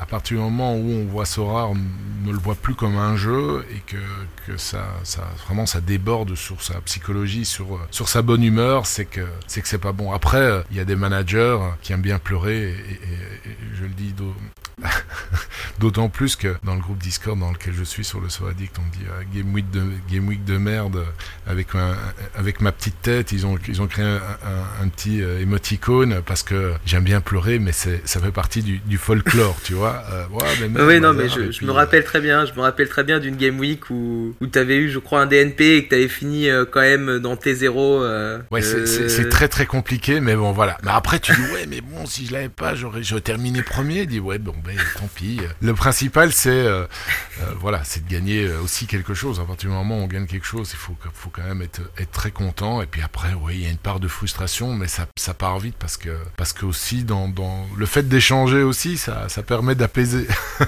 non, mais c'est vrai, non, non, mais puis quand bien même, il faudrait être hypocrite de dire que bah, parce qu'on a un DNP et qu'on a quand même une super T1 ou un bas de T0, bah oui, c'est super, oui, ça c'est super, tu te le dis une semaine après, mais sur le coup, c'est impossible, c'est inconcevable de se dire bah ouais, le DNP sort de nulle part. J'aurais pu effectivement aller chercher la première place. Comme je disais tout à l'heure, on est des compétiteurs. Compétiteurs, voilà. Voilà, et, moi ça, je, je le condamnerai jamais parce que ça, c'est la compétition. C'est ce pourquoi aussi on est sur Sora. Moi, c'est plutôt voilà les, les, personnes qui vont avoir tendance à beaucoup, beaucoup, beaucoup se plaindre des aspects du jeu. Ça, à un moment, tu peux le faire, mais quand c'est à répétition, c'est qu'il y, a un problème plus grand que ça dans, dans l'aventure Sora de la personne. Quoi. On y viendra juste après en parlant de, du sujet d'actualité et les frustrations par rapport à Reward, mais c'est un autre volet. Bah, je, te laisse, je te laisse continuer euh, par, et, par rapport aux achats. Voilà. Est-ce que tu as des conseils à donner euh, Se précipiter quand il y a quelqu'un qui commence sur le, le marché secondaire ou bien euh, attendre les enchères Quel bah conseil Là, justement, c'est là je veux parler de la construction du pool. Donc là, ça y est, on, on est sur Sora, on est vraiment l'aventure a commencé.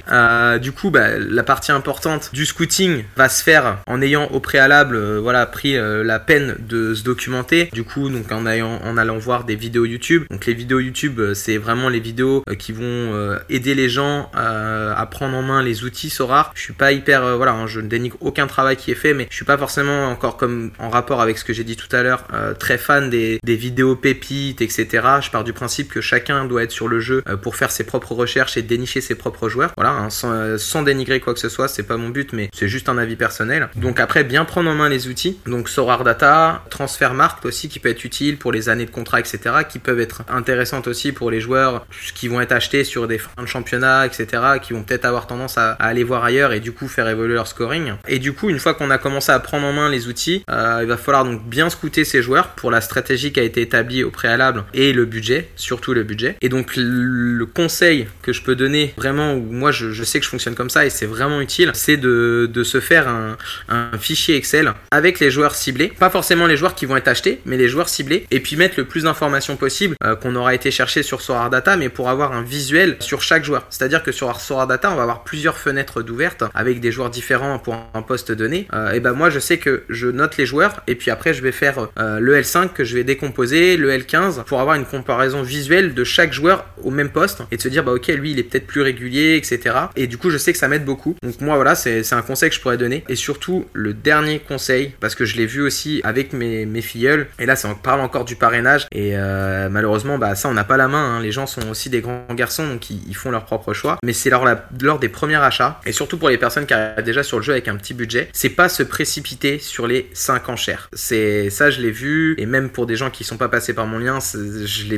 ils ont fait ça aussi. C'est c'est-à-dire qu'il y a la de cette carte gratuite qui va faire acheter 5 euh, joueurs euh, à, je sais pas, 2 euros, 3 euros pour valider la carte. Et c'est vraiment pas ce qu'il faut faire. les premiers achats, c'est les, les plus importants c'est ce qui va définir la stratégie. Euh, les enchères, il faut les cibler quand vraiment il va y avoir par exemple un nouveau club qui sort. Donc là, il y a une supply assez importante de cartes euh, limited. Ne pas se précipiter sur les premières cartes, parce que bien souvent, c'est celles qui vont partir de façon assez élevée, euh, parce qu'il y a cette histoire de bonus d'XP. Donc c'est vrai que je l'ai pas détaillé ce bonus d'XP, mais pour faire simple, une carte d'une nouvelle saison bénéficie de 5% d'XP supplémentaire par rapport aux anciennes cartes des éditions précédentes. Et du coup, bah forcément, quand les nouvelles sortent, c'est celles qui sont prisées par les managers parce qu'elles vont avoir les 5% de l'année en cours. elles vont progresser aussi plus vite que, que, que celles des, années précédentes. C'est ça, donc une carte qui va être à 5% de l'année précédente, enfin à 10, ça va passer à 5, donc elle sera de façon équivalente, mais euh, les niveaux suivants vont être plus durs à passer au niveau d'XP, du coup bah, la nouvelle saison augmentera plus rapidement, et du coup les 10, 15, 20 premières vont partir à un prix, je pense, assez élevé, mais il y a quand même une supply assez importante qui va permettre d'avoir les cartes à un bon prix. Donc les enchères, moi je les prioriserai sur ces, sur ces périodes-là, euh, quand mhm. il y a beaucoup de supply. Après, pour le moment, avec euh, le lancement des, bah, il y a les 15 clubs italiens, etc. Donc là, on voit pas mal de, ouais. de cas. Et pas... Après, le seul truc, je c'est pas un bémol, mais c'est une petite remarque, c'est que si euh, tu attends et que c'est un joueur qui perf très fort pendant la période entre la sortie des premières cartes et puis t'attends, t'attends une ou deux semaines avant de, de te positionner dessus, ou trois semaines. c'est surtout le cas en rare où évidemment le, le supply, est, voilà, l'émission des cartes rares est quand même euh, dix fois entre, enfin, plus ou moins dix fois plus euh, lente qu'en limited. Bah voilà, tu, si tu si tu visais un, un, joueur au début et qui euh, qui tape des super scores, et ben voilà, malheureusement tu pourras pas l'avoir au prix ou lequel tu l'avais envisagé. Ça peut arriver, ça fait partie du, du jeu aussi. Ouais ouais, non ça, enfin clairement c'est ouais c'est au niveau des enchères quand les enchères, moi je le conseillerais en rare de, quand vous avez un achat à faire. moi je l'ai vu quand j'ai ciblé là, j'avais fait ma levée de fonds quand il y a des enchères en rare, il faut s'y positionner à 90%, enfin à 90% sur les enchères, parce que bah forcément, comme tu dis, la, supply est beaucoup moins élevée et du coup bah finalement au cours de l'année, les vendeurs sont beaucoup plus en position de force que les acheteurs, mhm. Sauf bah au moment où il y a une enchère. Donc les enchères sont hyper hyper importantes pour les rares. Après voilà pour les limited, je pense que du coup c'est un peu différent, mhm. surtout quand euh, voilà t'as vu que t'as beaucoup d'éditions. Si t'arrives sur une période euh, une période creuse en enchères, euh, bah forcément tu vas avoir quand même pas mal de, négociations possibles avec euh, les managers parce qu'il y aura beaucoup de cartes en vente. Donc aller taper à la porte de, de 3-4 managers. Et bah voilà, pour justement, sans transition, je vais dire, au niveau du marché secondaire, ne pas être pressé aussi dans les achats. Ne, ne pas panique, panique buy un parce que bah voilà, on, on veut absolument jouer la Game Week. Il y a tellement d'offres sur le marché bah, qu'il faut pas hésiter à aller sonder une personne, deux personnes, trois personnes parce que c'est pas c'est pas donc dans le respect. voilà, je, je parle en connaissance de code mais les offres à moins 50% de, du floor price, c'est très peu apprécié, hein, on va pas se mentir. Mais euh, voilà, essayer de négocier, il y a de, il y a de l'offre, beaucoup en limited, et je pense que du coup, on a tout intérêt, surtout à budget limité, à, aller euh, négocier les, les prix d'achat de, de, ces joueurs. Voilà. Et donc après, en fait, ce qui, ce qui, euh, ce qui précipite aussi les gens, c'est une fois qu'ils se lancent dedans, et qu'ils ont pris toutes les infos, évidemment, ils veulent aligner le plus rapidement possible une équipe. Et c'est souvent ça la raison qui les précipite. Il y a peut-être pas, oui, de la carte gratuite, mais il y a aussi la volonté d'aligner une équipe le plus rapidement possible. Et malheureusement, il faut essayer de temporiser, euh, temporiser ses ardeurs. Ben non, ben c'est exactement, hein, c'est exactement ça. Et c'est pour ça que j'ai commencé ce petit paragraphe par euh, ne pas se précipiter, parce que forcément, on est humain, et moi le premier, hein, je suis pas un exemple de patience. Donc, euh, bah, quand t'arrives sur quelque chose de nouveau, où tu sais que voilà, tu vas prendre du plaisir parce que t'adores le foot, t'aimes bien, t'aimes, tu connais, bah, comme je disais, mon petit gazon, t'adores la fantasy, bah t'as envie d'y aller de suite. Donc voilà, c'est compliqué de se canaliser, mais vraiment, c'est important de le faire. Et du coup, bah, Donc la, prochaine étape, on arrive. Ouais, le dernier, le dernier paragraphe, c'est du coup après qu'on ait bien pris le temps. Je dis pas de prendre un mois, hein, mais qu'on ait bien pris le temps de faire toutes les étapes. C'est la première game week. Et là, la première game week, bah, c'est euh, là où on rentre dans le vif du sujet. Hein. donc euh, c'est la sélection des joueurs engagés. Donc euh, moi, les critères que, que je conseillerais, voilà, hein, il y en a peut-être d'autres, mais c'est donc les match-up, c'est de, de sélectionner aussi par rapport à la forme du moment. Et bien évidemment, et là c'est vraiment euh, d'actualité, bah, c'est les chances d'être titulaire. Donc les chances d'être titulaire aujourd'hui, c'est quand même assez, euh, assez important parce que on connaît le rythme effréné jusqu'à la Coupe du Monde et que du coup bah, les clubs vont... Les équipes engagées en Coupe d'Europe, c'est Voilà, exactement. Donc il y a quand même des outils qui sont assez intéressants. Donc il y a, alors je sais pas pour faire de la pub, hein, mais c'est les sites que j'utilise, donc j'en parle. Euh, Il y a Play Sharper et après, je, moi je jumelle ça à- à- au compte Twitter des spécialistes des championnats, des championnats des joueurs que je possède. Quand même pas mal d'infos et aussi des, des Twitter des, des clubs en eux-mêmes. Je vais même aussi voir des fois les Instagram des joueurs quand il y a des joueurs incertains. Euh, des fois il y a des- petites, euh, des petites stories sur le terrain, donc euh, en entraînement collectif ou, ou autre. Donc ça On donne des petites gym, indications. Voilà, à la gym, ça sent, ça sent pas ça bon. sent pas bon. Voilà. Ça- exactement, c'est ça. Sauf ça s'il pas- revient d'une très longue blessure, là, c'est encourageant. Ouais, ouais, exactement. Tu vois, les Wirtz, euh, les Wirtz, Voilà. les Carlson, etc. Voilà, je pensais- ça, tu vois, tu dis, ok. spécifiquement à, à Wirtz. Ouais, bah, je, je, je l'ai en, je l'ai en limited aussi et ouais, c'est, j'ai suivi ça assez, assez intensément, mais euh, ouais, ouais, super joueur. On a hâte qu'il, qu'il revienne quand même. Et après, du coup, il y a aussi bah, quelque chose de très important parce que ça va apporter des points supplémentaires s'il est bien choisi. C'est le choix du capitaine. Donc pareil, moi c'est un, c'est un, enfin c'est un petit tips parce que je, enfin d'ailleurs tu pourras me dire si toi tu fonctionnes un peu pareil ou, ou pas, mais euh, moi principalement je vais avoir tendance à donner le brassard à un milieu ou un attaquant. Donc je vais à contre-courant du football IRL parce que souvent c'est les postes défensifs qu'on qu'on le brassard, parce que c'est les gueulards, etc. Euh, sur Sorare, je trouve que c'est moins opti d'aller donner euh, son brassard à un défenseur, sauf exception. hein, euh, par exemple Douglas Santos, je vois pas d'inconvénient à lui donner le brassard, par exemple. Oui, mais Mais juste- je- justement, moi, je- il est systématiquement euh, capitaine dans mes. Dans, Bah, dans je, je, t'aurais presque jeté la pierre si tu m'avais dit que c'était pas le cas. parce que c'est c'est le- Mais c'est un c'est monumental. C'est Ouais, c'est un des ouais. Donc euh, parce que du coup Ouais, l'année passée, il y avait Timber Martinez, c'était aussi quasiment systématique.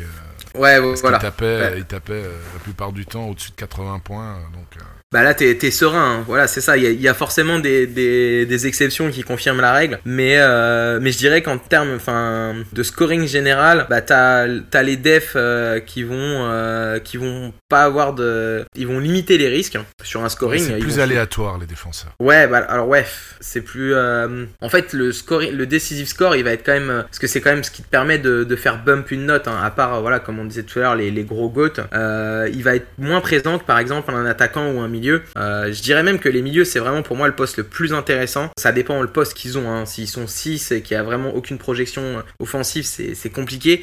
Mais un bon, un bon 8 euh, à la Virman ou, voilà un Virman, Koksu, mais Koksu c'est plus trop vrai aujourd'hui. Mais bah ça, c'est je pense c'est le profil type d'un bon capitaine quoi. C'est un mec qui va sécuriser un scoring quand même assez régulier par du à score. Et s'il est décisif et il a quand même tendance à l'être assez souvent, voilà, il tire les coups de pied arrêtés ou autre, et bah, et bah c'est juste parfait. Par exemple, ou un Gakpo, un Gakpo en tant que capitaine, c'est pareil. C'est un mec même en n'étant pas décisif, parfois il va réussir à faire 65. Donc avec un décisif c'est 90, bah c'est juste parfait pour euh, pour capitaine, enfin en tant que capitaine quoi. Et enfin, euh, la dernière euh, petite note que, que je pourrais donner, c'est sur le choix de la division. Alors ça, ça revient souvent hein, sur Twitter ou, même sur les Discord. À votre avis, plutôt AS ou plutôt Chal ou plutôt Champ? Et bah... pff, en vrai, je trouve qu'il n'y a pas de vérité générale parce que il y a plus de rewards en AS, mais euh, autant s'il y a plus de rewards, c'est qu'il y a plus d'équipes aussi qui sont engagées.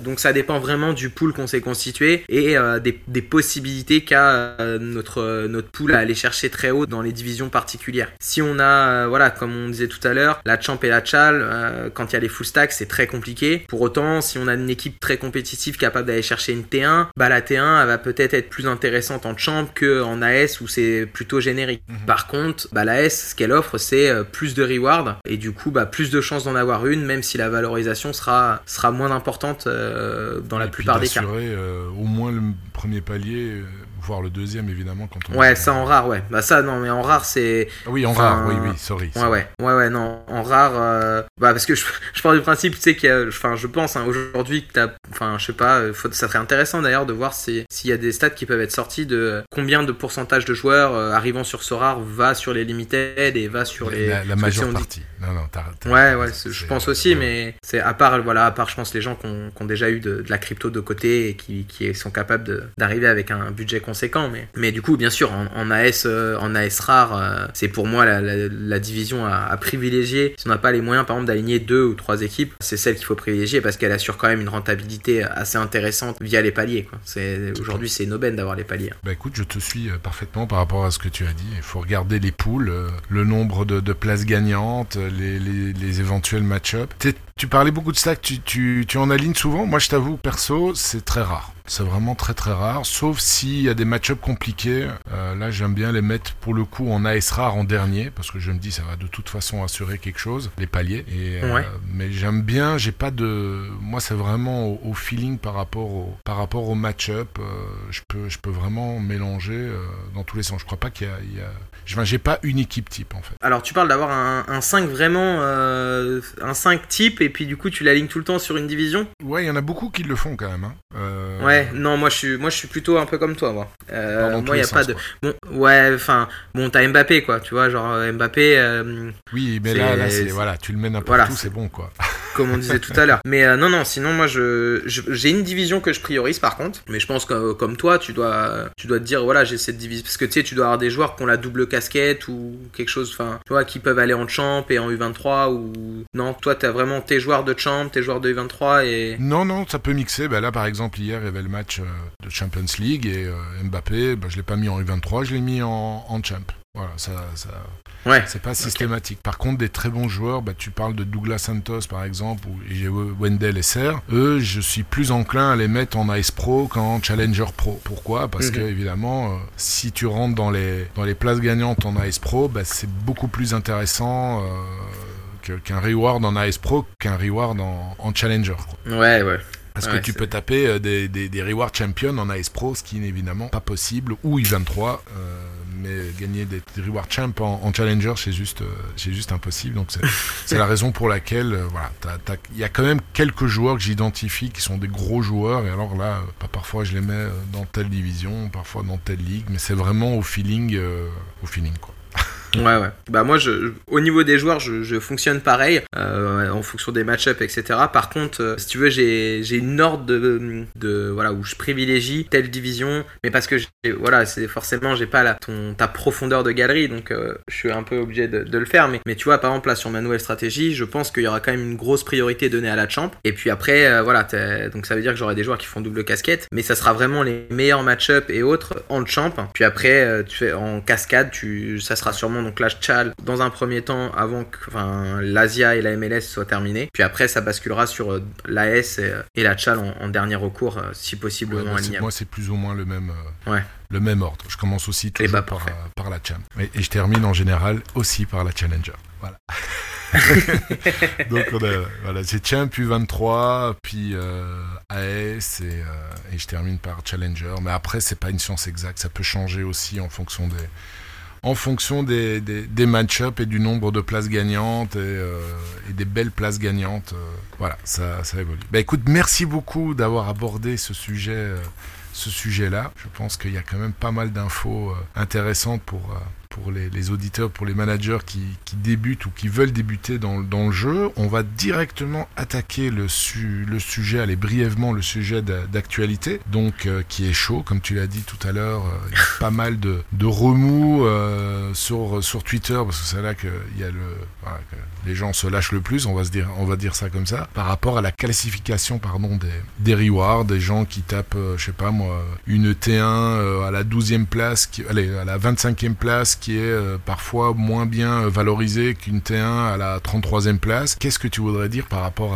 à, ce sujet-là, à part que Sorar doit, doit essayer de vraiment faire mieux pour éviter ce, genre de frustration? Je pense pas que ça sera très très long, mais, mais je tenais à en parler parce que ouais, ça, se, si tu veux, ça fait partie par exemple des, plaintes que je trouve totalement euh, justifiées sur le jeu. Je, voilà, hein, je suis pas là pour pointer du doigt, mais je trouve que c'est vraiment justifié. Encore là, un, de, un très proche, euh, une, enfin, une Brigitte euh, a fini 28ème. Euh, donc c'était sa première T0. Donc tu vois, et il est sur le jeu depuis un moment. Donc je vais le citer en exemple, mais je ne l'ai jamais vu se plaindre, même en privé, quoi que ce soit.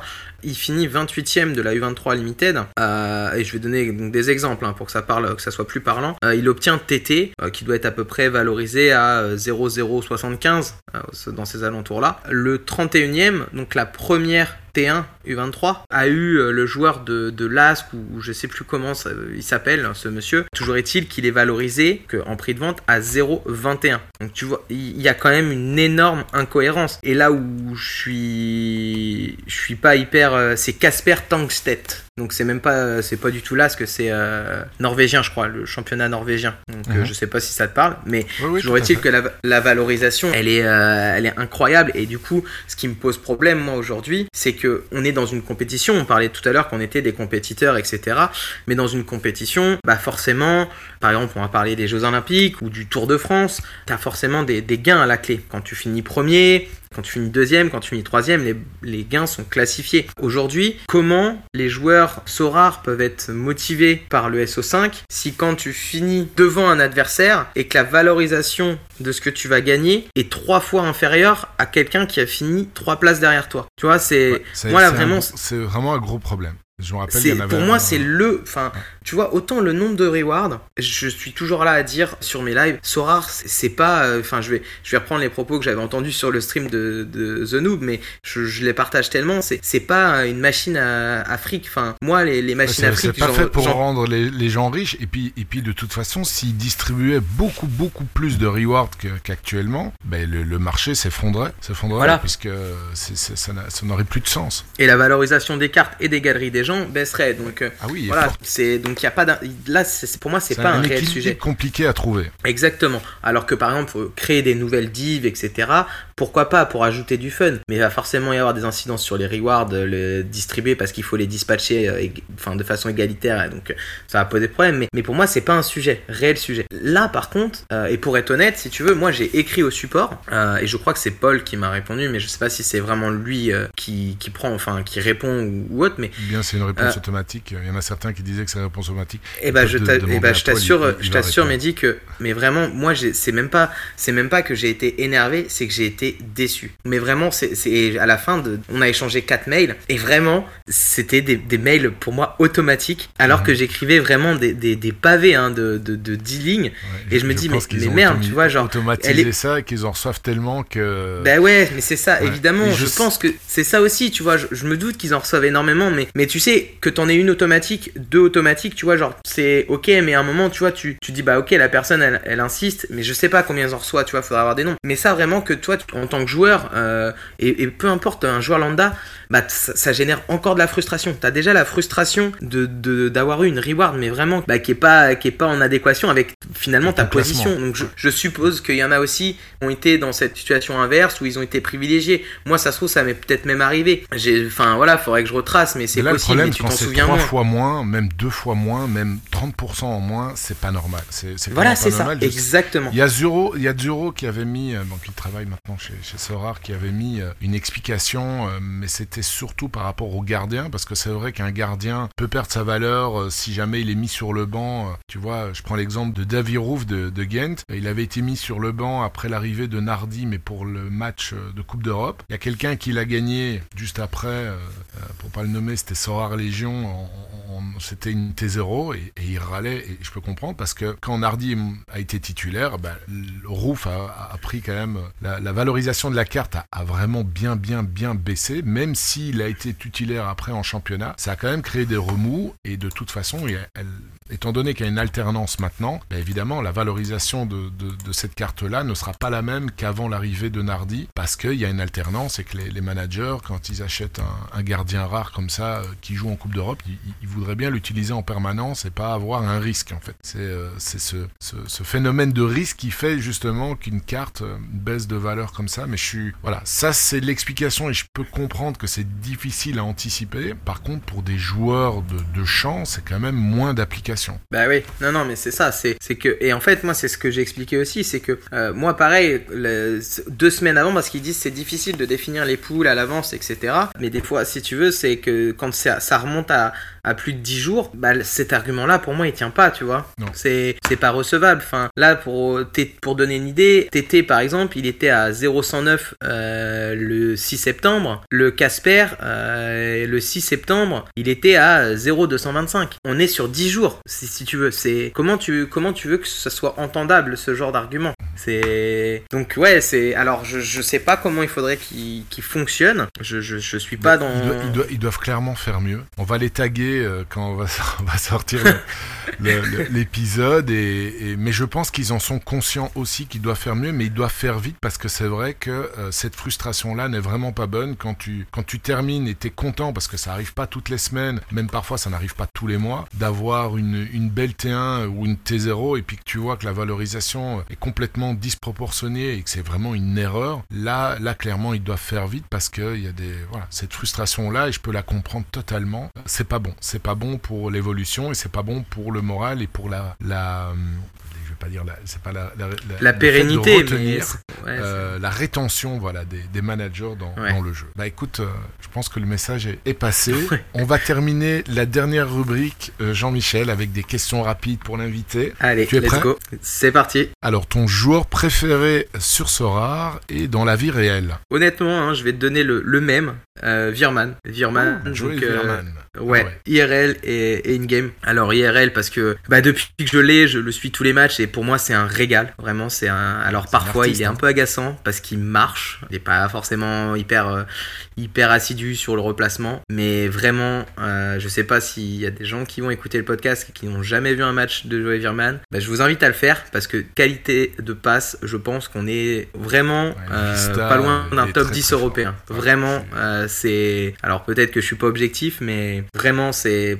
Enfin, moi, je... et pourtant c'est pas des dribbles, c'est pas des passements de jambes, mais je pense que si si vraiment les gens sont aiment le foot, aiment les passes, parce que ça reste un jeu de passes aussi, bah je pense que qualitativement parlant, il est très très très fort. À l'arrêt, sans élan, faire une transversale de 60 mètres dans Ah les oui, pieds, il a dans une la vista course. hors norme et Ouais.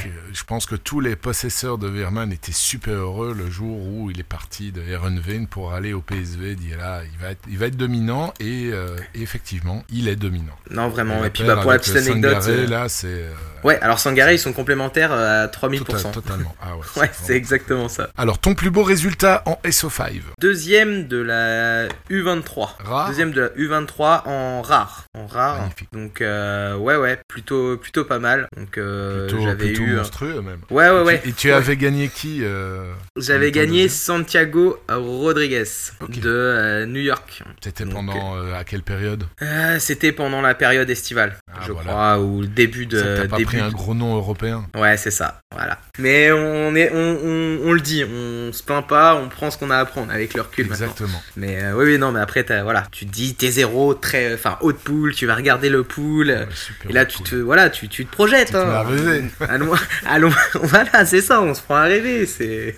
Ça, c'est un conseil que je donne aussi et que j'applique pour moi. Je vais jamais regarder dans les poules. Mais je ne fais plus ça depuis des mois et des mois. Je veux, je veux pas faire de plan sur la comète. Et même après, je regarde pas qui a reçu euh, quoi après moi ou avant moi. Et ça, c'est euh, probablement Ouais. une erreur parce que, enfin, non, c'est pas une erreur. Parce Non, c'est pas une erreur, ça. Non, psychologiquement, Ouais. je suis bien comme ça. Donc, Ouais, ouais, non, mais t'as raison. et je pense, non, vraiment.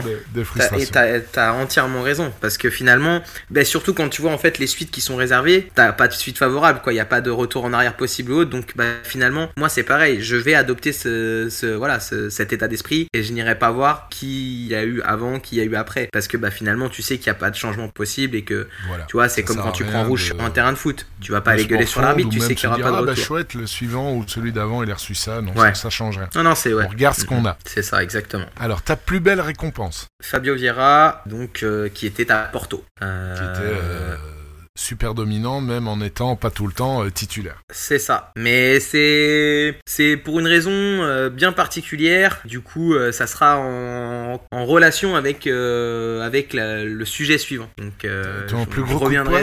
vas-y. Exactement. donc tu vois, c'est c'est heureux dans mon malheur. Donc mon plus gros coup de poisse, c'est la même game week, c'est la même équipe et c'est ce qu'on parlait tout à l'heure avec la team Ouin Ouin. donc j'en fais partie aussi, pour être honnête. Et du coup, en fait, ce qui s'est passé, c'est que euh, Safonov a été euh, covidé. Alors Safonov covidé ou euh, match journée suspendue ou match suspendu pour Krasnodar, un des deux. Ça, je t'avoue que le Je crois que souvenir. honnêtement, je pense que c'était Covidé. euh, parce que Ouais. je me souviens très très bien, je l'avais mis aussi dans une superbe équipe et euh, il était Covidé. Donc euh, ben voilà, donc Safonov et il tenait pas un clean sheet à cette époque-là aussi. Il était vraiment, en- il était vraiment pas au mieux de sa forme, pas comme cette année par exemple. Et, et du coup, bah, il il est Covidé. Et finalement, mes quatre autres joueurs font des masterclass. Donc, euh, Inacio, euh, 90 avec buteur, Virman buteur 83, Koksu 91 et Mbappé qui va euh, atomiser Clermont avec 3 buts, une passe D, un penalty. Et je finis finalement 9ème. Donc, haute poule T1, premier ou deux poules. Non, troisième, troisième, voilà, c'est ça. Donc je finis troisième pool euh, T1 et je regarde le pool, donc chose qui voilà. Hein, et puis euh, et je me rappelle, il y avait, euh, je crois, il y avait Bastoni et après il y avait Nuno Santos qui venait d'apparaître pour Paris, je crois. Et, et du coup après Fabio Vieira. Nuno et là, Mendes, tu veux dire Ouais, Nuno Mendes, pardon. Ok. Et, Et, puis, et euh, puis Fabio Vera et. bah, Et voilà, donc troisième si tu veux, troisième du, du pool à l'époque. Donc euh, impossible, il restait un Bastoni, c'est ça, et puis après il y avait par contre 11 Nuno Mendes, parce qu'il venait de sortir, tu sais, en édition, euh, vu qu'il venait de, voilà, en édition PSG, et du coup, ben, je me dis, euh, je me dis, ben impossible, enfin, il restait un Fabio Vieira, et c'était le joueur à avoir, quoi, au niveau de la valo, et puis bah même du, des performances. Et ben finalement, il s'avère qu'en plus j'avais fait faire une vidéo spéciale par Rafou, donc une personne qui faisait des vidéos pour mettre en, scène euh, Larry Ward. Ouais. Et du coup, bah, j'ouvre en live avec euh, bah, du coup la commu. Et il s'avère que bah, le tirage m'a été favorable et j'ai eu Fabio Vieira. Donc Magnifique. Et Vraiment. en plus, euh, le choix du cœur, parce qu'il joue à Porto, donc euh, tu devais être. euh, exactement. Mais c'est Essaye juste. de m'envoyer en MP le, le lien de cette vidéo, que je puisse la, la, la regarder et, et voir, et voir ta tête avec ta surprise. À mon avis, tu Ben non, j'ai pas. Ben Ah, non, elle- pas- ça n'a pas été enregistré. Ça n'a pas été keep. Non, personne n'a Ah. C'est Ouais, l'ai- justement, parce qu'en plus après, si tu veux, sur le, le stream, il disait, oh, ben, ça fait plaisir, une réaction comme ça, euh, etc. Tu vois, parce que littéralement, je gueule partout, quoi. C'est, enfin, en vrai, c'est, c'était inconcevable pour moi au niveau de, tu sais, bah, comme, euh, comme les rewards sont tirés par rapport au nombre de cartes restantes dans le pool, etc. D'avoir ça, euh, c'était inespéré. Et puis, bah, tu sais, Rafou faisait en sorte donc de faire un peu comme maintenant sur Arfait, avec le drapeau, le club, le poste, tu vois. Ah oui, Puis oui. bah du coup quand tu vois Porto, bah je, je sais que c'est lui. tremblais, et- tu tremblais. Incroyable, bah, je saute partout de, sur le stream. Mais bon voilà, donc mon pire souvenir c'est bah voilà forcément t'as, je C'est crois que le premier avait bien parce que le, le pire finalement, c'est quand même est devenu un très bon souvenir. Donc, euh, C'est ça, exactement, exactement, exactement. alors quand tu fais euh, tes line-up, les trois ou que tu es sur Sora, les trois onglets que tu es que tu as ouverts sur ton écran? Euh, bah du coup quand je fais mes line-up, bah, j'ai Play Sharper mais ça c'est plutôt sur le téléphone que j'y vais. L'application, ouais. Ouais. Après j'ai Transfermarkt, ouais. Twitter et Discord. Donc ça, ça fait 4 mais c'est euh, principalement ce que j'ai. Discord, que euh, tu as un Discord? Moi j'ai Discord, euh, j'ai Discord sur, euh, enfin pour mon mon Twitch. Mais après non non, je, je suis sur, je suis sur le So Addict, je suis sur francophone. Donc, que- Ouais, Non, quand tu parlais de temps, De je te. ouais, mais je, je parle, je parle que très rarement, hein, parce que du coup, ouais, j'ai beaucoup, de, je suis aussi chez chez les Boulas, donc c'est ça. Je, je suis en sous-marin. Ok, T'es un peu, un peu partout pour essayer d'avoir un Voilà, c'est ça. Mais Et mais je ne term- suis pas un espion. Ok, je vois. Et pour terminer, ton joueur à suivre. Et ben on en parlait tout à l'heure par- quand on a parlé de mes SR, mais euh, bon après est-ce qu'il maintenant il est à suivre? Je dirais qu'il est confirmé pour moi, mais bon on sait jamais. Mhm. Mais euh, c'est euh, le fameux Tijani, hein. Ok. le Tijani fameux Tijani. Je te laisse prononcer son. Reinders. Reinders, voilà. Ouais. je pense que ouais, je pense qu'il va crever l'écran. Clairement, pas de conseil en investissement. On a l'habitude hein, de, Mais euh, quand je vois son prix en, en rare, je suis, je suis assez étonné pour le coup. Quand on connaît euh, la facilité des oppositions de la Z en conférence, qu'on connaît la qualité du joueur et tout, même en limited, je dirais. Alors effectivement, il reste très peu du 23 hein, et il passera donc Chal, donc avec une perte de valorisation, mais je pense que le risque est pas non plus énorme au niveau de, de sa valorisation actuelle. Et honnêtement, bah, quand on voit à scoring, 0.1, il est, il est très dominant et, euh, et même en Ouais. challenger, il sera. Bah, c'est un peu comme un Sangaré aussi, hein, un Sangaré euh, c'est ça. qui avait explosé l'année passée. Il est, il est plus 23 et si je regarde très très vite avant de Il est plus cher bah que oui, il a- Tijani. Il a, il est à 0,12 donc euh, finalement il est un tout tout petit peu plus cher que Tijani Reinders et euh, donc euh, Ouais. oui pas un conseil investissement mais euh, Mais très voilà, bon joueur et, et avec des belles années à, à venir devant lui. c'est ça, clairement. Ah bah écoute Jean-Michel, on est arrivé euh, au bout de cette émission qui fut longue et, euh, et passionnante et rythmée. Je te remercie bah, d'avoir été mon invité aujourd'hui et d'avoir donné euh, bah, ton feedback sur, euh, sur ton aventure Sorare et d'avoir abordé ce sujet ô combien important de comment bien débuter son aventure sur Sorare. Bah écoute, je te souhaite une, Excellente fin de journée et à très bientôt certainement sur les, sur les réseaux. Ouais, bah merci, euh, merci infiniment à toi hein, pour l'invitation. J'ai passé un, un, bon moment. Euh, voilà, comme souvent avec moi, le, le timing c'est pas c'est pas mon fort, donc euh, mais bon, c'était un super moment et j'espère que voilà, j'espère que tu auras de, de, bons retours sur sur sur le podcast. Et puis bah encore merci, bonne journée à toi et salut merci. tout le monde. Encore merci à Jean-Michel et à vous pour avoir écouté cet épisode jusqu'au bout. S'il vous a plu, merci de le partager autour de vous et de mettre 5 étoiles sur la plateforme que vous utilisez pour écouter notre podcast. Ça nous motive toujours. Il ne me reste plus qu'à vous souhaiter, comme d'habitude, des excellentes Game Week et des jolis rewards. C'était Magic Medi de Mediasorar.com. Mediasorar, le premier podcast francophone dédié à Sorar.